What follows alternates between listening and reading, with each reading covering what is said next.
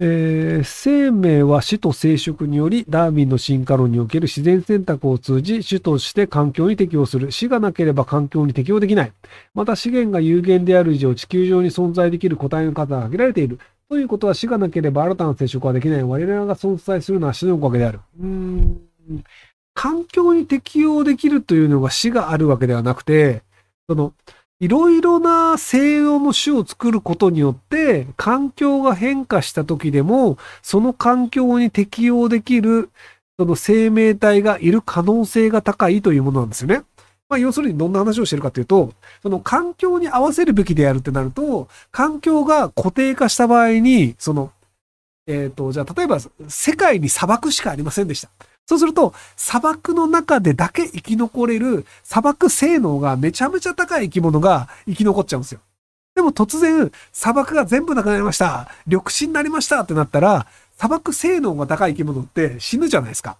で、あの、イタリアとか、あとアフリカの一部、モロッコとかアルジェリアに、あの、赤血球が丸くない人たちっていうのがいるんですよ。で、あの、まあ、あの、日本人のほとんどの赤血球って、あの、丸いのにちょっと凹んでる状態で、で、それで血液の中で酸素とかを運ぶっていうのなんですけど、それの、あの、鎌型の赤血球の人たちっていうのがいるんですよ。で、あの、なんでっていうと、あの、酸素を運ぶ効率めっちゃ悪いんですよ。なので、鎌型の人っていうのって、あの、要は、性能低いんですよね。その血液を体中に運ぶという能力において。で、じゃあなんでイタリアとかモロッコとかにそういう人たちがいるかっていうと、赤血球が鎌型であるがゆえに、マラリアにかからないんですよ。で、そのマラマラリアというあの蚊が媒介する病気があるんですけど、で、そこのマラリアの、その、あの、まあ、病気になる虫が、丸い赤血球には食いつけるんですけど、鎌型の赤血球には食いつけないんですよ。なので、マラリアがめちゃくちゃ流行って、丸い赤血球の人みんな死んで、鎌型の赤血球の人たちだけが生き残ったんですよ。で、鎌型の赤血球の人の子孫がずっと生き残ってるので、そのイタリアとか、そのモロッコだったりっていうあの地中海沿いに結構その鎌型赤血球の人たちがいるんですよ。っていうので、本来であれば鎌型赤血球なんて効率悪いから死に絶えていいはずなんですよ。でも、たまたま鎌型赤血球の人がいたおかげで死なないで済んで、で、鎌型赤血球たちがそこの地域で広がったっていうのがあるので、なのでその環境に順応したというよりは、変な能力を持ってるやつは、結果として環境が変わった時に、その変な能力のおかげで生き残ることがあるっていうのがあったりするんですよね。なんでその、何の能力があるから、その人は生き残れるのかっていうのって、実はわかんないんですよ。その、ら、頭がいいと生き残れるは、まあなんとなくわかるじゃないですか。赤血球が鎌型のやつが生き残るなんて誰もわかんないじゃないですか。で、人間って、その、美人であるとか、顔が左右対称であるっていう人と結婚しがちなんですよ。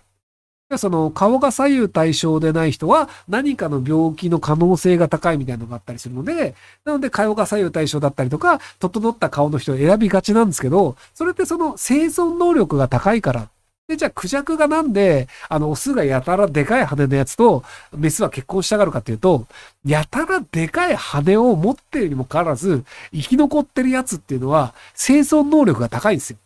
いや、その、超絶無駄なでかい羽を持ってても生き残ってるってことは、餌を見つける能力が高いとか、その筋力が高いとかがあるので、そいつと結婚したら資産、子孫いっぱい作れるかもって言って、クジャクのメスはどうでもいい羽のでかいやつと結婚するんですよ。っていうのがあって、そのなんか、体がでかいやつの方がきっと子孫伸ばすだろうな、みたいなので、体のでかい人がモテるとか、っていうのもあるんですよね。で、今の現代だと、金持ちがモテるのはなぜかっていうと、金持ちと結婚すると、その、安定して子孫を作りやすい。要はそのなんか子供を育てるのにお金がかかるって考えると、金持ちと結婚したら、あの、安心して子供を産めるじゃん、みたいになったりするので、なのでその金持ちと結婚するっていうのは、生存能力としては、まあ分かりやすい理由なんですよ。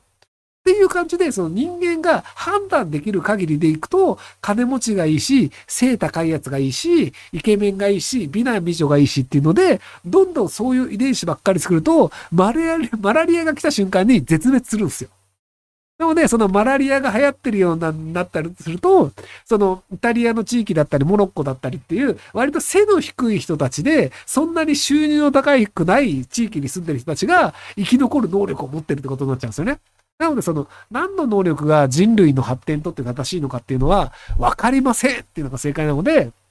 人間がこういう能力がある人とかをの増やしていった方がいいよねっていうのは、大体間違えてるっていうのがあるので、なので、まあ、適当に生きてりゃいいんじゃねえのっていう結論になるってね。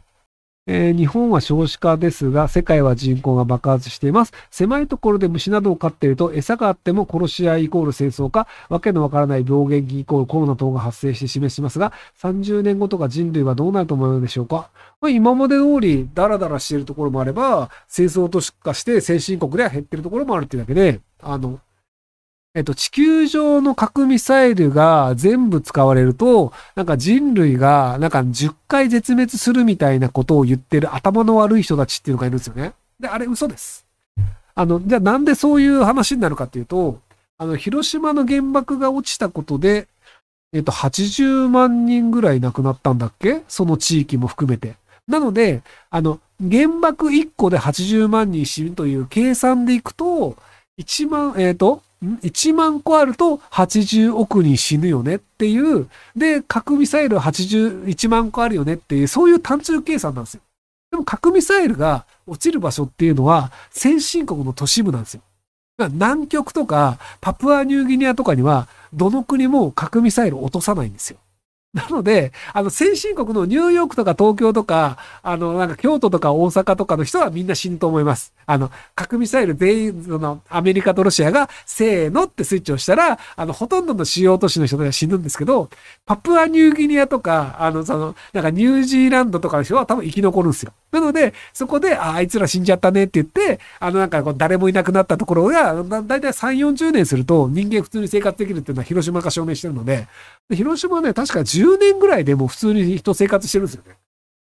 あの、多少はその寿命は短くなったかもしれないですけど、なので、あの、その核廃棄物とかが大量にあるとしても、10年ぐらい経つと、全然人って生活できて、そこで子供を作って育ててできるようになるので、多分そのアメリカとかロシアとかがその核でこういろいろ放射線とかあったとしても、多分10年ぐらい経つと、ニュージーランドの人とかパプアニューギニアの人とか、なんか東南アジアの人たちとかが進出して、普通に人類は地球上で生活するようになりましたってことになると思うので、なので人類が滅亡することはないと思います。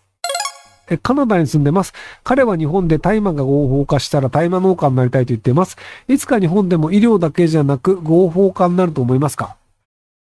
？20年とかのスパンであればなるかもしれないんですけど、日本はその大麻に関してのアレルギーがだいぶその強い国なので、なかなか先は長いんじゃないかなと思います。